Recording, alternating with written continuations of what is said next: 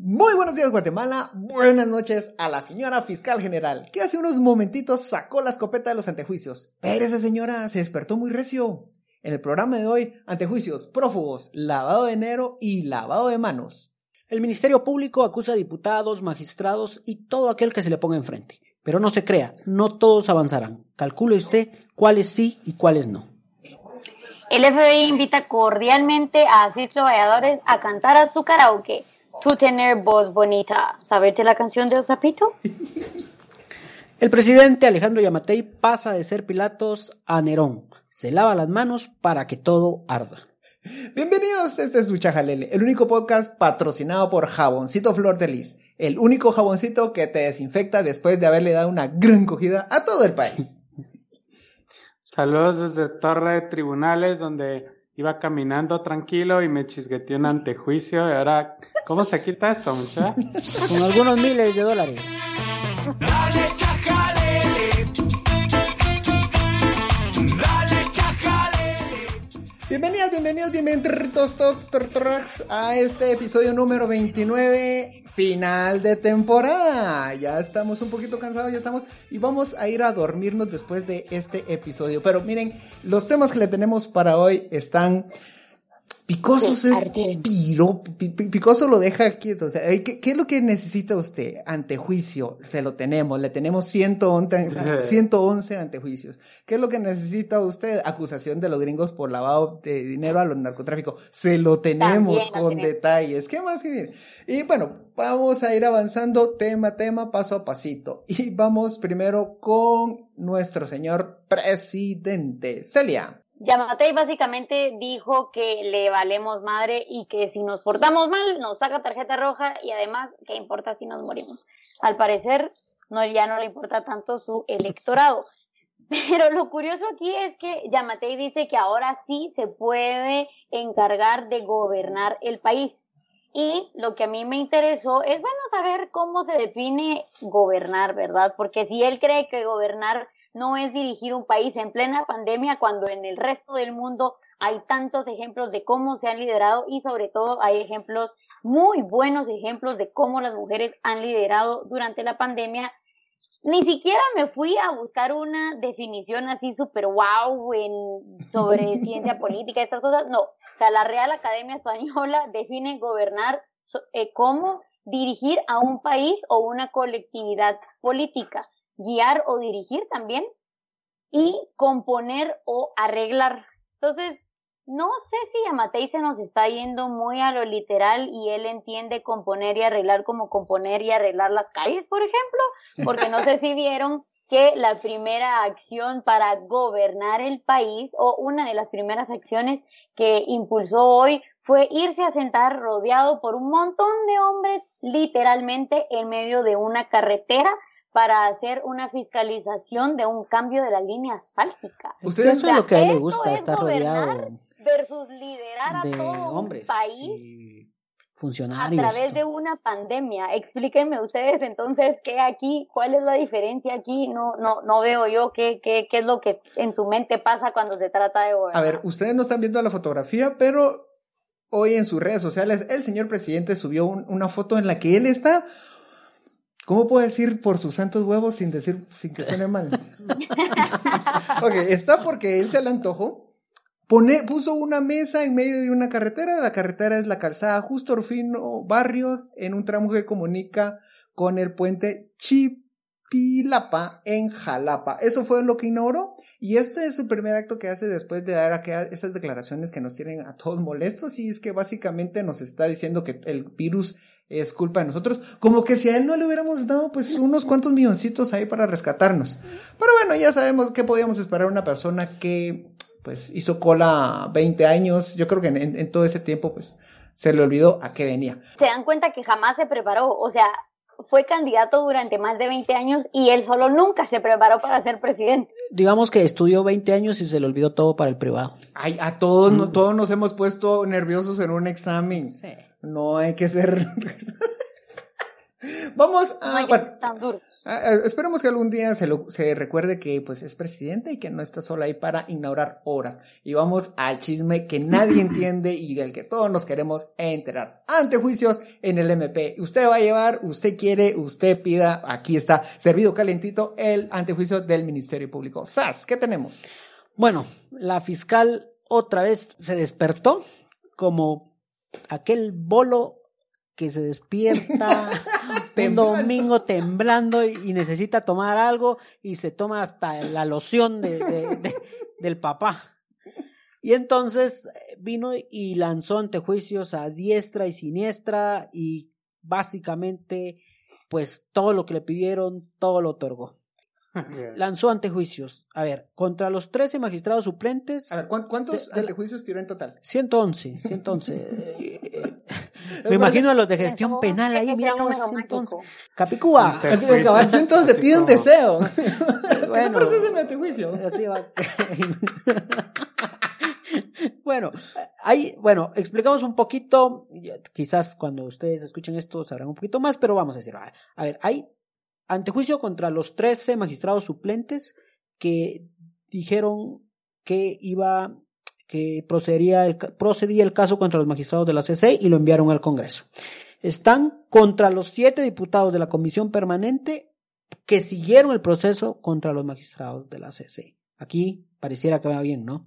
Está o lanzaron 92 antejuicios contra eh, diputados que no siguieron el procedimiento en la elección de magistrados, es decir, que debían excluir en el proceso aquellos eh, candidatos que no llenaban pues ciertas condiciones. Básicamente Bueno, los que se reunieron con Gustavo Alejos, que, que ¿no? tenían una que condición. tenían una condición. Ahí se habían reunido con Gustavo Alejos y tenían ahí comprometido el voto. Ah, Bueno, investigación del Ministerio Público. Y para rematar, Casual. casual. Y fue así como cuando vas y te metes en el elevador, ya están todos y se mete de último. entró eh, una solicitud eh, de antejuicio contra los seis magistrados de la CS por una denuncia que puso la Fundación contra el Terrorismo contra estos magistrados y contra Helen Mack porque por- precisamente por solicitar que no se tomara en cuenta a, las- a los magistrados, a los candidatos que estaban señalados de reunirse con Alejos o tenían algún impedimento. A ver, Vamos. o sea, Todos contra todos. Ah, Esto, pero ojo, esto parece como orgía. La posición de, de- del trencito, pero los que van primero son los de la CC y ahí van todos los demás. Ya saben ustedes quiénes van a salir jodidos y quiénes no. A ver, vamos a empezar a poner un poquito de orden a estos, a toda esta ratijada de antejuicios. Los 13 de la Corte Suprema de Justicia son los suplentes, o sea, no son los titulares. Y son los que dijeron, ok, demo, que pasen el antejuicio contra lo de la Corte de Constitucionalidad, Ah, que hablamos en el episodio anterior. ¿sí? Este antejuicio, ¿por qué? Es porque ellos no convocaron adecuadamente, es decir, tenían que convocar a otros suplentes antes de los que conformaron, y eso es delito, ¿no? Los siete diputados de la comisión permanente es por no, por no haber obedecido a la CC. Por necios. Por tercos, porque ya le dijeron, miren, lo, el antejuicio contra la CC no va, no va, esté quieto. Y ahí va terco, terco, terco, terco. Ok, y aplicaron a certi- la famosa le certifico lo conducente. Los 92 diputados por no hacerle caso a La CC. a la CC para excluir a los que se habían juntado con Alejos y los seis de la, de la Corte Constitucional, Constitucionalidad por no haber, por haber detenido el antejuicio. Va. Ahora, adivine usted quién va a conocer a todo, todo- va a conocer cada uno de estos antejuicios. Adivine, adivine, adivine. La, La Corte, Corte Suprema Suprema de Justicia. Justicia. La Corte Suprema de Justicia por procedimiento es la que va a conocer todo. Y entonces ahí es donde empezamos a encontrarle quiénes van a ser los ganadores y quiénes van a ser los perdedores. ¿Quiénes son actualmente los miembros de la Corte Suprema de Justicia? Son los que eligieron producto de aquella, aquella encerrona y aquella amistad sinibaldizón. Eso parece nombre zombie. Los que fueron, los que fueron también elegidos alrededor de una cama, según había dicho el ex vicepresidente Valdetti. Vuelve la orgía. Ven. Solo hay un, hay un dato acá que quizás está mal, eh, no, no está bien calculado, pero es que el caso contra los magistrados de la Corte de Constitucionalidad, que tendrían que ver la Corte Suprema, se tienen que inhibir los que ya se inhibieron, porque ellos ya presentaron que ya dijeron, miren, nosotros no podemos ver. Se tienen que inhibir o no participar aquellos que hoy están siendo señalados. Entonces, van a tener que, según la ley, van a tener que ir buscando, ahí sí, tocando en los juzgados, diciendo, hay algún magistrado por acá que quiera conocer, porque hay muchos magistrados eh, de la Corte de Apelaciones que, por ejemplo, en estos 13 no van a poder participar. Los de la Corte Suprema titular que ya se inhibieron en un momento no lo van a poder ver. Entonces, acá es, el cálculo quizás era, jodemos a, los de la CC porque hay compadrazgo hablado, no jodemos a la, a la pesquisidora, no jodemos a los magistrados suplentes y no jodemos, no jodemos a los 92 diputados. Ufa. A ver, a ver, para, que no, no nos hagamos bolas. Bueno, primer, primer nivel y en el, en el cielo están la Corte Constitucionalidad. Ahí topa todo. Abajo está la Corte Suprema de Justicia y abajo está la Corte de, Apelaciones. Las salas. Sí, las salas, perdón. Ok. Los de apelaciones fueron los que conformaron la Corte Suprema. La Corte Suprema de Justicia. Y ellos fueron, los de apelaciones fueron los que dijeron, sí, hay causa. Hay causa para juzgar a los de hasta arriba, a los del cielo. Cuando estos de apelaciones del tercer nivel no, er, no la conformaron quienes tenían que haberlo conformado. Entonces ahí se empezó a hacer un, entre que se hacían los locos, entre que se designaron a, dedo, se meten ahí en todo eso y eso es delito.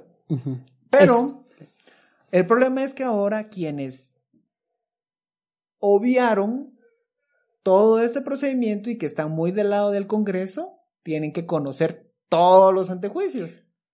Conocerán, porque obviamente ahí no han emitido opinión ni, se han inhibido, los, a los de los 92 diputados, conocerán los de la mm, Comisión Permanente, eh, pero no pueden conocer el de la CC. Los de los magistrados de Corte de Constitucionalidad. ¿Y quién, ¿Y quién se puede, y cómo sí se puede, digamos, quién tiene la Excalibur para, herir a un dios que puede dañar a los de la CC. Es como, como esa canción de Jay-Z y Kanye de Mira, en esto, esto es como, como que serie para un dios. de los caballeros del zodiaco cuando los, los caballeros de bronce tenían que ir a matar a los caballeros de oro. son ellos, los de abajo que van a subir a, a conocer. Ese es un procedimiento que, que, que, que no lo sé ni voy a dar casaca, pero porque hay que, pero digamos, hay que elegir a los magistrados de la Corte de, se tendrá que hacer. Bueno, pero esta es que vez sí se hace. Porque tampoco se puede entrar a conocer a los magistrados de Corte Suprema, a los nuevos, bueno, a los nuevos que no deberían ser nuevos, sino que debieron haber sido electos hace un año. Eh, no se pueden entrar a conocer porque primero se tiene que pasar, según entiendo, por todos estos nuevos casos que hoy está poniendo el MP sobre la mesa, ¿no? Poner Mejía es Jonas. Sí, yo siento que es como película. Esto nos vendría, el único que nos vendría a salvar esto sería Cantinflas cuando la hacía de abogado. Él tenía una solución para todo. Aquí lo que, lo que empezamos a, a encontrar es un escenario en el que todos los antejuicios van a topar muy pronto, excepto el que va contra la Corte de Constitucionalidad. Y ahí lo que están alegando es que detuvieron el proceso de elecciones eh, de, magistrados el año pasado. Ok, está bien, hubo algo ahí extraño que lo detuvieron. La esencia, no soy experto, usted consúltele a su abogado de confianza, pero en esencia es... Al de Paco, Papa, de Marco Papa, a él, por favor. déjela aquí, que después le, le venimos a patear un poquito ahí. Todos los amparos de la Corte de Constitucionalidad, la esencia es que detienen un proceso antes de que se cometa un daño irreparable. ¿Sí? Pero no son amparos, esos no son amparos, sino que son acciones de inconstitucionalidad, por eso las entra a conocer la Corte de Constitucionalidad. Ah, es amparos. Eh, esos detalles son los que usted le va a preguntar a su abogado de confianza, no a nosotros. Entonces, nosotros solo le estamos contando el espíritu de la ley, ¿no? Como no entendió nada. Me, recuerdo. Por hablar así es que estamos como estamos, porque esas son pajas de los abogados. Me recuerdo un juez que me decía la sana crítica razonada. Ah, siempre se escudaba en eso.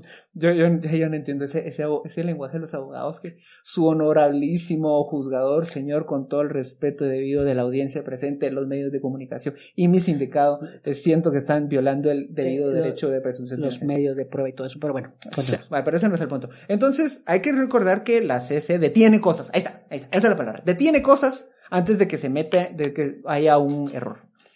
Entonces eso es lo que no terminamos de explicar aquí, tal vez ustedes nos pueden terminar de explicar en, en, el, en los comentarios, es qué es lo que realmente está juzgando el MP, porque debido a que se detuvo esta elección, se dieron cuenta, se dio, hubo tiempo para investigar a Gustavo Alejos y toda la gente que se estaba reuniendo con él.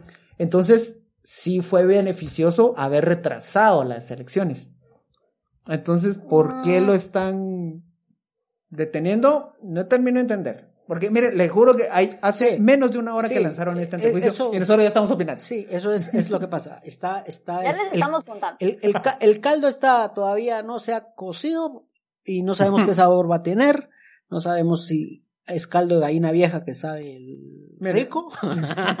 bueno, creo que, creo que lo que menciona Pancho es importante, pero entender también que digamos, esa acción del MP, que el MP no juzga, sino que el MP investiga y a quienes juzgan pues son los, los magistrados que se eligen precisamente para Corte, para salas de apelaciones y pues un rango más arriba Corte Suprema de Justicia, pero digamos que sí, sería, sería beneficioso para todo, el, o sea, para la población que al final es ese, mm, que sería beneficiaria del sistema de, de justicia sería, sería beneficioso, valga la resistencia, la, valga la... mira, mira, y por, por chingarme por hablar como abogado, mira.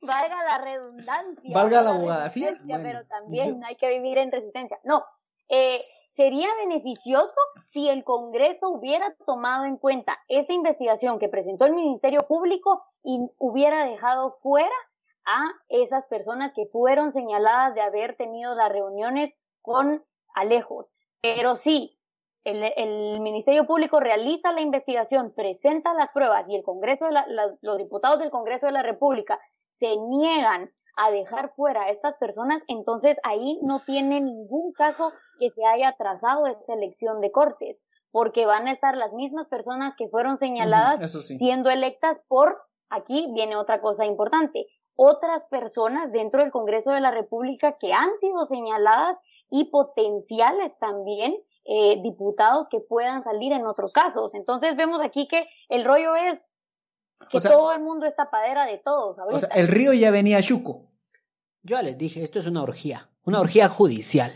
Va, pero no podría haber como unas de esas, no sé si alguna vez vieron la, la se olvidó el nombre de esa película, pero bueno, como que hubiera, ha de haber alguien con capacidad psíquica para poder tocar a la gente y saber si esa persona estuvo involucrada en, de alguna forma con Gustavo Alejos y eliminarla de cualquier proceso de elección, como eh, yo hago eso cuando empiezo a salir con una chica, entonces averiguo si ella ha estado involucrada con Gustavo Alejos y, y si ha estado involucrada, entonces llego, mira, no me llega esa onda, o sea, eh, si fuera otra persona, con mucho gusto, pero esa imagen no me llega, entonces... Pero mira, siento que tenés, siento que tenés antecedentes y no necesitas demostrar tu inocencia mm.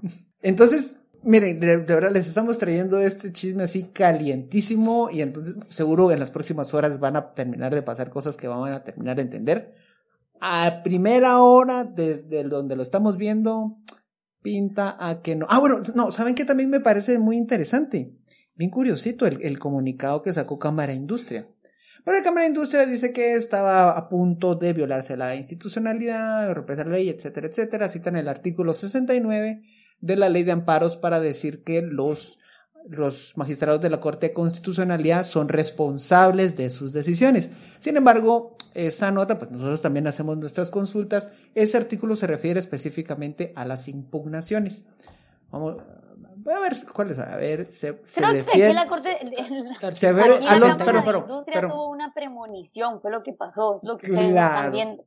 ¿Cómo le podemos sacar raja a estas premoniciones que tiene la Cámara de Industria? Pero entonces, el, el artículo que está citando Cámara de Industria está dentro de un capítulo que habla es el capítulo 8, recursos de apelaciones. Es decir, esto solo aplica para las apelaciones. En este caso no son apelaciones. El ciento, ciento ¿Cuál es el artículo? 67. 167 dice expresamente que los magistrados no pueden ser perseguidos por las eh, opiniones que emiten en el ejercicio de sus funciones. Sin embargo, la Cámara de Justicia La Cámara de Justicia, La Cámara de la Industria. Cámara de Industria sacó un comunicado horas antes, una hora antes de que todos nos enteráramos de la noticia del MP.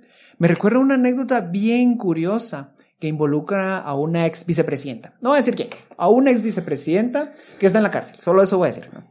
Y que una vez tuiteó la fotografía de una investigación en contra de ella que iba a salir eh, en un periódico. ¿sí? Y eso, esa fotografía, curiosamente, la, la tuiteó medio día antes de que la, la investigación fuera publicada. Entonces fue un caso bastante sonado, como de infiltración. Entonces me recuerda mucho a ese caso. Bien, hay muchas coincidencias. La Cámara de Industria estaba muy bien informada y ya estaba saliendo a alegar por lo que nadie había alegado. Bien por ellos y muy bien. Si- Siento que sí su don de premonición lo tienen tan afinado que, que nos hacen pensar mal a nosotros, ¿no? Entonces, pues, pues nada, eso yo creo que deberían de tener un ajuste ahí en el timing. De, en- ¿Cómo se llama esa película de, de Tom Cruise en la que tienen los tres, los tres personas que Esa están- es la que estaba pensando hace un rato.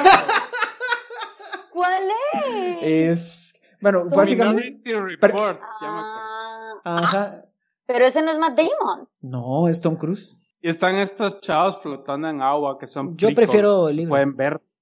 Antes, es de mamador. Prefiero el de- Pues sí, entonces seguro la Cámara de Industria tiene tres de estas personas videntes que les arrojaron esa pelota, entonces dijeron, van a sacar un comunicado. No, están violando el proceso. Pero bueno, Bueno, hablando de mamadores, vamos al siguiente tema.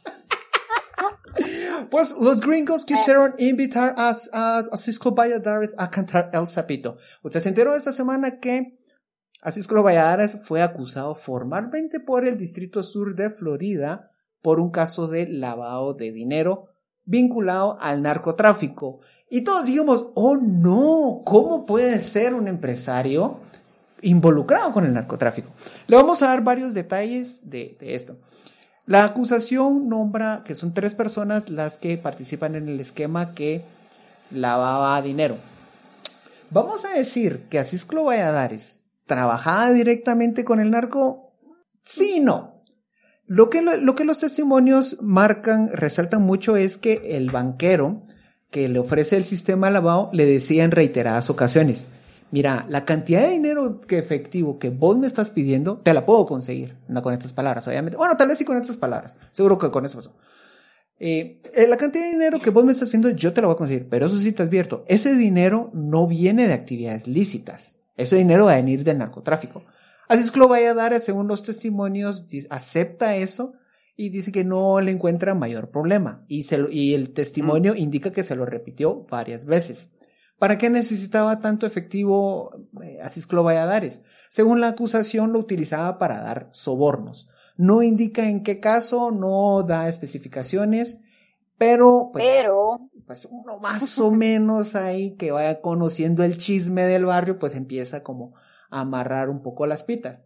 Entre los posibles, las personas que pudieron haber estado involucrados en esta denuncia, en realidad, las personas que lo quemaron, hay varios sospechosos. El primero es Álvaro Cobar, ex directivo del Banco de Crédito. Él es una, eh, la acusación de él, es, de él es el quien estamos más seguros que está involucrado en ese proceso. Fue capturado por Estados Unidos el año pasado, acusado de lavar dinero y también toda la acusación de él coincide con el testimonio que da en contra de Asisco. Y entonces él lo que hacía es, juntaba a, cito, un narcotraficante y un político corrupto. Me encanta que los gringos se pasen por los dos la presunción de inocencia. Ellos solo dicen... sí, ellos ya dijeron que es político corrupto, es político Es corrupto. Pues como lo ven nombre. Entonces, junto a estas personas que tenían mucho dinero sucio, él utiliza su entramado de empresas que van y vienen y mueven el dinero. Y así es que lo a dar, según la acusación, insisto, según la acusación, ah, ay, que es presunción de inocencia, pues yo le estoy diciendo presuntamente, ahí está, ahí le voy a poner un montón de presuntamente al final del episodio, ¿no? Así es que lo voy a dar, es presuntamente, presuntamente, presuntamente, inyecta dinero eh, limpio, dice la acusación. Y entonces él, cuando él inyecta dinero limpio, recibe el efectivo, prácticamente están como, compensan el, el dinero entre ellos mismos a cambio de un porcentaje del 17%, una, una pequeña cuota del 17% de, de lo que están lavando. Y con ese dinero, ese es el eh, que se le da a los diputados. Después, hace algún tiempo, nosotros conocimos este, este dinero y le llamamos las champurras. ¿Se recuerdan de ese caso? Ya, por la ley Tigo. Por la ley Tigo, supuestamente, supuestamente, supuestamente, supuestamente, supuestamente, supuestamente, ¿no? En realidad, los gringos lo que vienen a hacer es como que nos vienen a, a, a dar una pieza del rompecabezas, una pieza que faltaba y empieza a conectar un montón de cosas llama mucho la atención que le pongan tanto énfasis a, a, un caso que creíamos que ya se había dormido, porque incluso la misma, oh sorpresa, la misma Corte Suprema de Justicia lo había detenido. ¿Quién lo hubiera pensado? Entonces. ¿Quién lo diría? Ya estamos viendo un caso en el que ya están subiendo de, de nivel los gringos, pues los gringos siempre se están llevando narcotraficantes.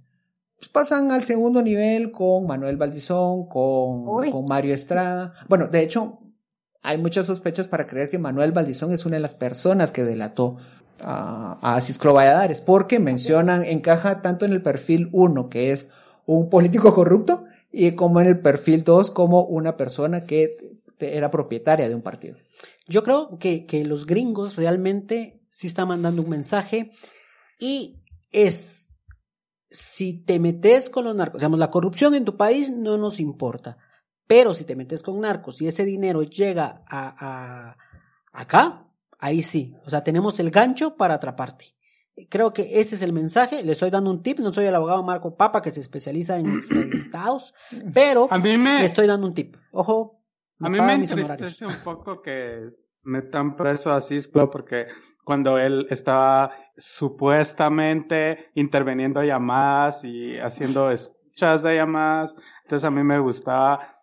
Yo sabía que él estaba ahí, entonces yo me llamaba de mi celular al teléfono de casa y cuando me sentía solo, entonces no tenía con quién hablar, entonces podía hablar al vacío, pero sabiendo que él estaba ahí y contarle así de mis amigos falsos y de las culeradas que me hicieron y decía así como, y fíjate Cisco que de veras, es que lo que más me dolió es que en mi cara me lo haya dicho, pues, o sea, y, y, y, solo sabía, a veces escuchaba su respiración y decía, ahí está, hay alguien que me está Hay alguien que se... O sea, so, solo... Le, le, hacía dirty talk. Háblame sucio, Cisco. Aquí le, le, compusimos una canción. Solo antes quiero, quiero contar, porque es un chisme así bien rápido, que Belinda, de la que hablaremos en estos momentos, tiene un nuevo novio y se llama Cristian Nodal. Qué envidia. Qué envidia, de verdad. ¿Cuántos años tiene el chavo? 20. Belinda tiene 30. Ah, 30, qué 30. envidia. Sí, wow. y lo que dicen es que solo agarra feos porque agarró a Giovanni Dos Santos, es un jugador, un futbolista. O sea, que te, o sea que tengo oportunidades. Sí, sí, es guapa, la verdad. Pero ella hizo hace muchos años un, un, una canción, un éxito. Un éxito por el que ustedes la recordarán. Pues también, yo creo que es Belinda la que nos mandó esta composición, sí, ¿no? Belinda nos mandó. Entonces vamos a... Ustedes no vieron. Es que nos acaban de... eh, Hasta se acaba de escribir una adaptación del, del clásico musical El Sapito, versión... versión Asisclo Valladares. Y dice, un, dos, tres, te voy, a enseñar que debes hablar como canta el sapito entregando narquitos. Tú hablarás, Tú aunque estés solito, tú puedes hablar. Tan, tan, tan, tan, tan, tan. solito. Ah. ¿Cuántos zapitos en Guatemala? Tanto sapito en Guatemala, espero que nos, nos, ya nos, ya hay como una crisis en la fauna de los sapitos, eso es cierto. Ya, ya hay un montón de no- lugares que se quedan sin Mm. narcotraficantes y se van a empezar a pelear. Eso se va a poner feo. Bueno, llegamos al final de este episodio 29, final de temporada y final de temporada porque le tenemos varias sorpresas más, ya tenemos ahí algunas preparadas, algunas imprudencias que queremos grabar, otras entrevistas, gente más interesante. Y algún sitio web en el que usted podrá interactuar un poquito más. Nos vamos a poner caricaturas. O sea, vienen, se vienen cosas muy bonitas. Y pues nada, ya sabes, si conoce a, a Cisco Valladares, pues mándele este zapito. Mándale este hitazo. Mándale este hitazo musical y de luego mándale el chajalele. Ya sabe que pues que empiece a calentar las cuerdas vocales. Muchísimas gracias y por si no nos vemos, buenos días, buenas tardes, buenas noches. Adiós. Adiós. Gracias, Belinda. Gracias por todo. Perdón por tampoco. Cristian Nodal. Cristian, héroe, héroe. Cristian. Dale, chajalele. Ah, esa también es. Así, es, esa también, esa, esa es, es el último éxito, ese es el último. No te contaron mal. No te contaron, man. Es que esa dice que le dicen, ojalá le corte rápido así las canciones que las próximas que sean van a ser buenas. Ah. Ahí está, échele, échele, échele. hágamelo sencillo, Belinda. Ah, yo, yo- Ahí está. No te voy a negar. Si nos besamos, nos entregamos. Bueno, yo sigo grabando esto. Pues esa, esa rola es buena. Ah, Entonces sí se la, sí, bien ganado, varón. Ahorita lo voy a poner.